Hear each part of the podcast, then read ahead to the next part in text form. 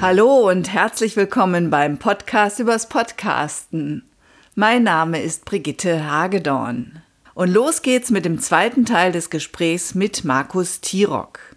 Markus Tirock ist Moderator, Moderations- und Präsentationstrainer und Podcaster.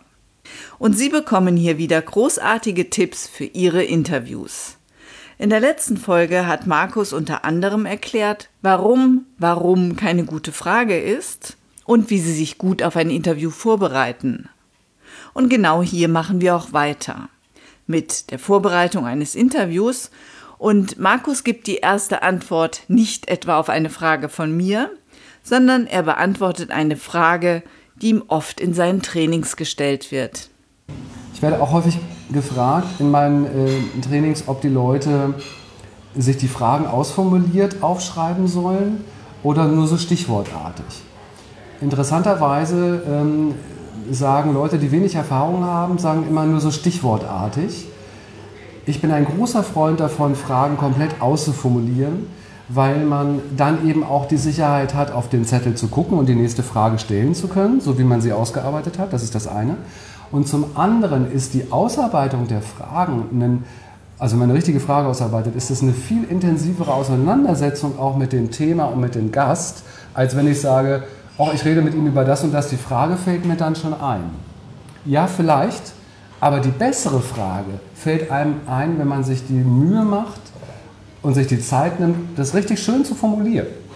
Also ich kann dir da nur zustimmen. Mir fällt die Frage dann eben nicht ein weil ich nicht so eloquent bin, nicht so schnell bin. Mir fällt dann nicht ein, welches Verb soll ich da jetzt anschließen oder deswegen formuliere ich auch immer aus. Das ist super. Und ähm, ich bin ja auch jemand, der sich Skripte, Manuskripte schreibt, wenn er seinen Podcast produziert. Und trotzdem bin ich ganz furchtbar aufgeregt jetzt.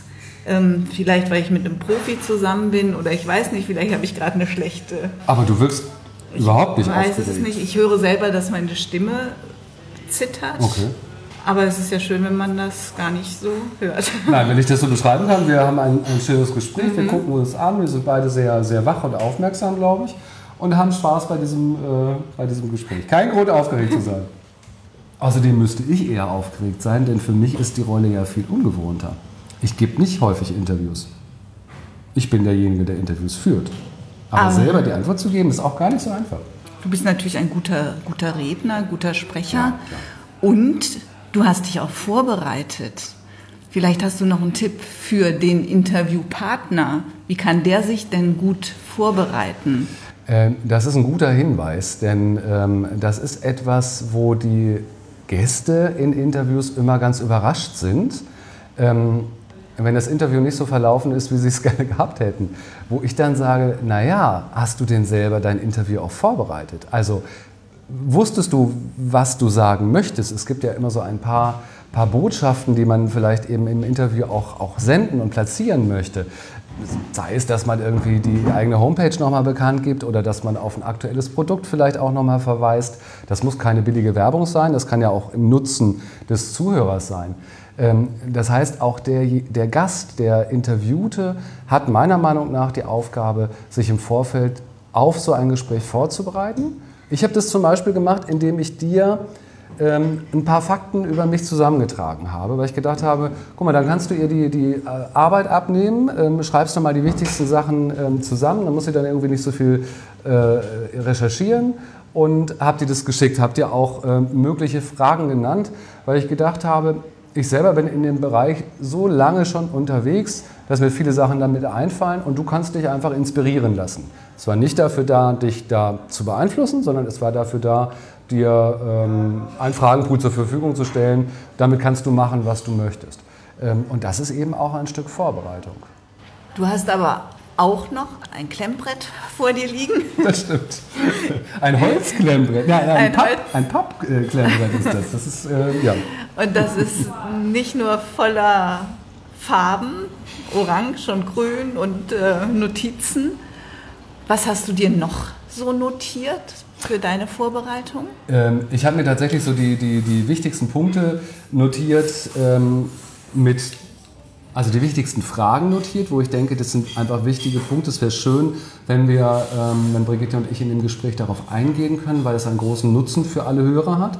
Ähm, und habe mir dazu dann eben auch sehr reduziert die wichtigsten Antworten notiert, weil man natürlich, jetzt nehmen wir mal das Beispiel ähm, Dramaturgie im Interview. Da können wir jetzt ein ganzes Tagesseminar drüber machen. Es geht aber ja darum, dass ich mich selber auch fokussiere und für den Zuhörer jetzt kommen ja wieder die wichtigsten drei Tipps irgendwie äh, parat habe und damit ich mich da nicht verfranse, habe ich mir die einfach notiert, um, um drauf gucken zu können. Was ich jetzt im Gespräch gar nicht mache, aber ich glaube, durch diesen Prozess, den ich heute Morgen gemacht habe, in dem ich mir Gedanken dazu gemacht habe, ist es mir einfach nochmal ganz präsent geworden und im Fokus, sodass es für mich jetzt auch leicht ist, darüber zu sprechen und eben das Dreier-Set äh, aus dem Hut ziehen kann.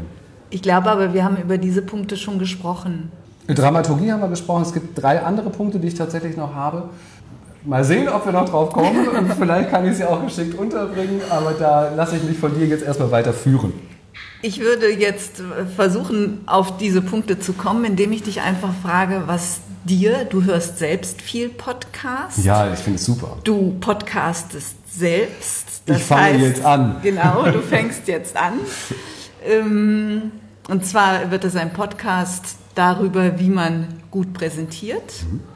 Was fällt dir immer wieder so auf bei Podcasts, wenn du die hörst? Also ein Punkt hatten wir schon am Anfang, den Einstieg, dass die Podcaster und Podcasterinnen bitte nicht mit der mit der Einstiegsfrage anfangen sollen. Stell dich doch mal meinen Hörern vor. Genau, erzähl mal deinen Elevator-Pitch, den du auswendig gelernt hast, aber der leider auch aus Schreibdeutsch besteht und kein gesprochenes, äh, gesprochener Satz ist. Und dann kommen furchtbare Dinge.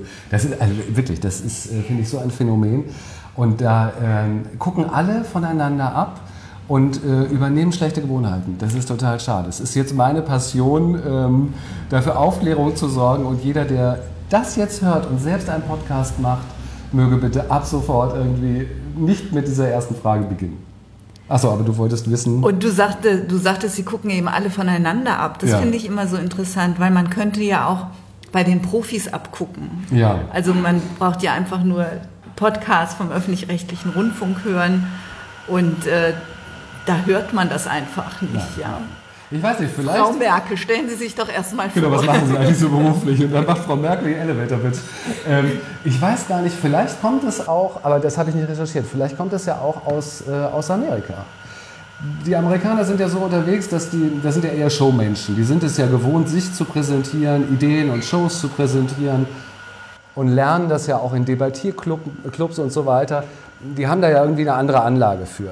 Vielleicht geht es bei denen. Vielleicht funktioniert diese Frage bei den Amis und die antworten dann tatsächlich richtig cool und richtig gut, dass man Bock drauf hat. Ähm, vielleicht ist es sozusagen so eine nationale Geschichte, dass es bei uns nicht funktioniert. Das weiß ich nicht. Ähm, aber es gibt noch etwas, es gibt so zwei andere Sachen, die mir noch auffallen. Die Frage nach, ähm, wie bist du das geworden, was du heute bist, wird auch sehr häufig gestellt. Also nach der Biografie des Menschen. Biografien, das kennen wir aus der Literatur, sind sehr interessant. Auch aus der Literatur kennen wir aber, dass Biografien am besten nicht chronologisch erzählt werden. Das finden wir nämlich furchtbar langweilig. Wenn ich jetzt anfangen würde und dir erzähle, wann ich mein Abitur gemacht habe, und ich mag es gar nicht weiter sagen, das ist total langweilig. Wenn wir Lebensgeschichten, Chronologien, Biografien erzählen, dann sollten wir das thematisch machen. Dann sollten wir uns also irgendein schönes Thema aussuchen und damit anfangen. Oder wir sollten ähm, Erfahrungen clustern, aber nicht nach den Jahren. Es ist gar nicht lange her, da habe ich einen Podcast gehört, da hat tatsächlich eine irgendwie über vier Minuten erzählt, wie sie zu diesem Online-Business gekommen ist. Das ist für Sie vielleicht interessant, keine Ahnung. Für mich als Zuhörer hat es keine Relevanz. Und darum geht es doch immer. Wir wollen doch mit unserem Podcast etwas erreichen. Wir wollen relevante Dinge besprechen, die einen Nutzen für unsere Hörer haben.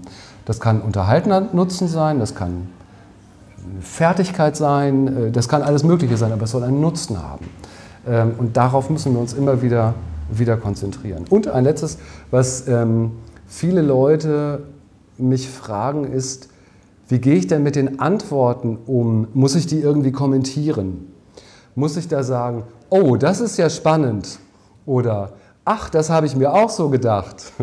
Ich überziehe das jetzt natürlich ganz bewusst. Ähm, nein, nein, bitte nicht. Ähm, wie man ja auch an diesem Gespräch sehr gut merken kann, sitzt mir Brigitte gegenüber und sie lächelt mich an, sie hört mir zu und sie nickt auch ab und zu, um mir das Gefühl zu vermitteln, sie, sie folgt mir, sie hört mir zu, aber sie kommentiert es nicht, weil es nicht notwendig ist und weil es auch total unnatürlich ist. Wir können uns immer an normale Gespräche orientieren und in einem normalen Gespräch würde ich ja zu meinem Kumpel irgendwie auch nicht sagen, ach, das ist ja interessant, was du sagst und dann würde ich die nächste Frage stellen sondern ich würde sofort die nächste Frage stellen. Also großes Learning. Nach einer Antwort kommt eigentlich sofort ganz normal die nächste Frage. Oder ich greife etwas auf und mache damit etwas anderes. Aber so Bestätigungen ähm, sind, die sind nicht natürlich und das ist einfach ein störendes Element. Und natürlich auch nicht dieses hm, äh, also solche, solche Bestätigungstöne von sich geben. Das ist ja auch äh, störend dann für den Zuhörer was oft das Problem ist, dass wir Interviews über Skype führen, online führen. Und dann ist es natürlich für den Interviewpartner auch komisch, wenn er gar kein Feedback bekommt. Dann widerspreche ich dir. Ähm, wenn du telefonierst mit jemandem, bekommst du auch kein Feedback. Das ist nicht so, dass der am anderen Ende am Telefon sagen würde, ah, das ist ja interessant und dann kommt die nächste Frage. Man geht davon aus, dass der andere zuhört und es folgt die nächste Frage. Ähm, deswegen ist es, also ich, ich, verstehe den Ansatz, die Idee. Ich glaube nicht, dass es notwendig ist, ähm, weil es eben nicht unsere normale Gesprächs, ja, unsere normale Gesprächshaltung oder unser normaler Gesprächsfluss ist. Aber man sagt doch in einem Gespräch macht man doch eher mal so ein Hm.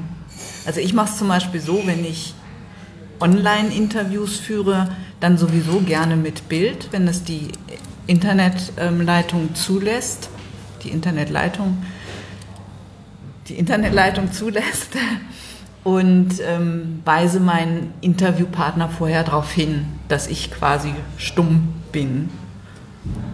Das funktioniert eigentlich ganz gut, dass der eben nicht immer mit einem hm, ja, ja mir dazwischen geht, um, um irgendwie Achso, damit der Gast das sozusagen nicht sagt. Nee, da, dass er das nicht erwartet. Ah ja. Dass ja, er das nicht ja, erwartet. Ja. Und denkt, ich bin gar nicht mehr da auf der anderen Seite oder so. Vielleicht nochmal, genau, zwei Punkte wolltest du sagen. Hast du die? Genau, das war einmal ähm, die äh, äh, Chronologie, also dass man es nicht chronologisch macht bei einer Selbstvorstellung und eben die äh, Bestätigung ähm, für die Antworten, dass man das auch nicht, dass man da sofort weitergehen kann. Okay, danke. Da muss man dann auch als Interviewer sehr gut aufpassen, wenn du ankündigst, ich nenne drei Punkte, dass ich auch mitkriege, waren das die drei? Das ist auch interessant. Es ist auch häufig so, dass ähm, der Gast kündigt dann an, er nennt drei Punkte, am Ende sind es dann zwei oder vier oder sowas äh, und keiner merkt es, äh, weil man das dann irgendwie einfach so, so durchlaufen lässt oder sowas. Ja, ja, genau. Mir ist es auch passiert. Ich habe mit Steffi Schwarzack über die ja. Stimme, über das Sprechen ge gesprochen, über das Sprechen gesprochen. Und sie sagte, sie hat, glaube ich, vier Stimmtipps. Und als ich das Interview durchgehört habe, dachte ich, hm, das waren nur drei. Ja, das nennt man Teasing, nicht? Das hat sie ganz geschickt unter Marketing-Gesichtspunkten gemacht. Jetzt muss der Zuhörer auf ihre Seite gehen und gucken und recherchieren, was ist denn der vierte Tipp? Sollte ich vielleicht auch tun. Oder ich habe einfach nicht aufgepasst oder habe sie zu früh unterbrochen. Das kann ich mir nicht vorstellen, Brigitte. Markus, was meinst du denn zur Länge eines Interviews? Ich weiß jetzt gar nicht genau, wie lange wir schon sprechen. Dein Gerät sagt mir, ui, so 35 Minuten. Ja, vorher haben wir noch ein bisschen so rumgeplänkelt. Habe ich schon abgezogen. Ah, alles klar. Das, das Gerät sagt noch mehr. alles klar. Was sagst du zur Länge eines Interviews?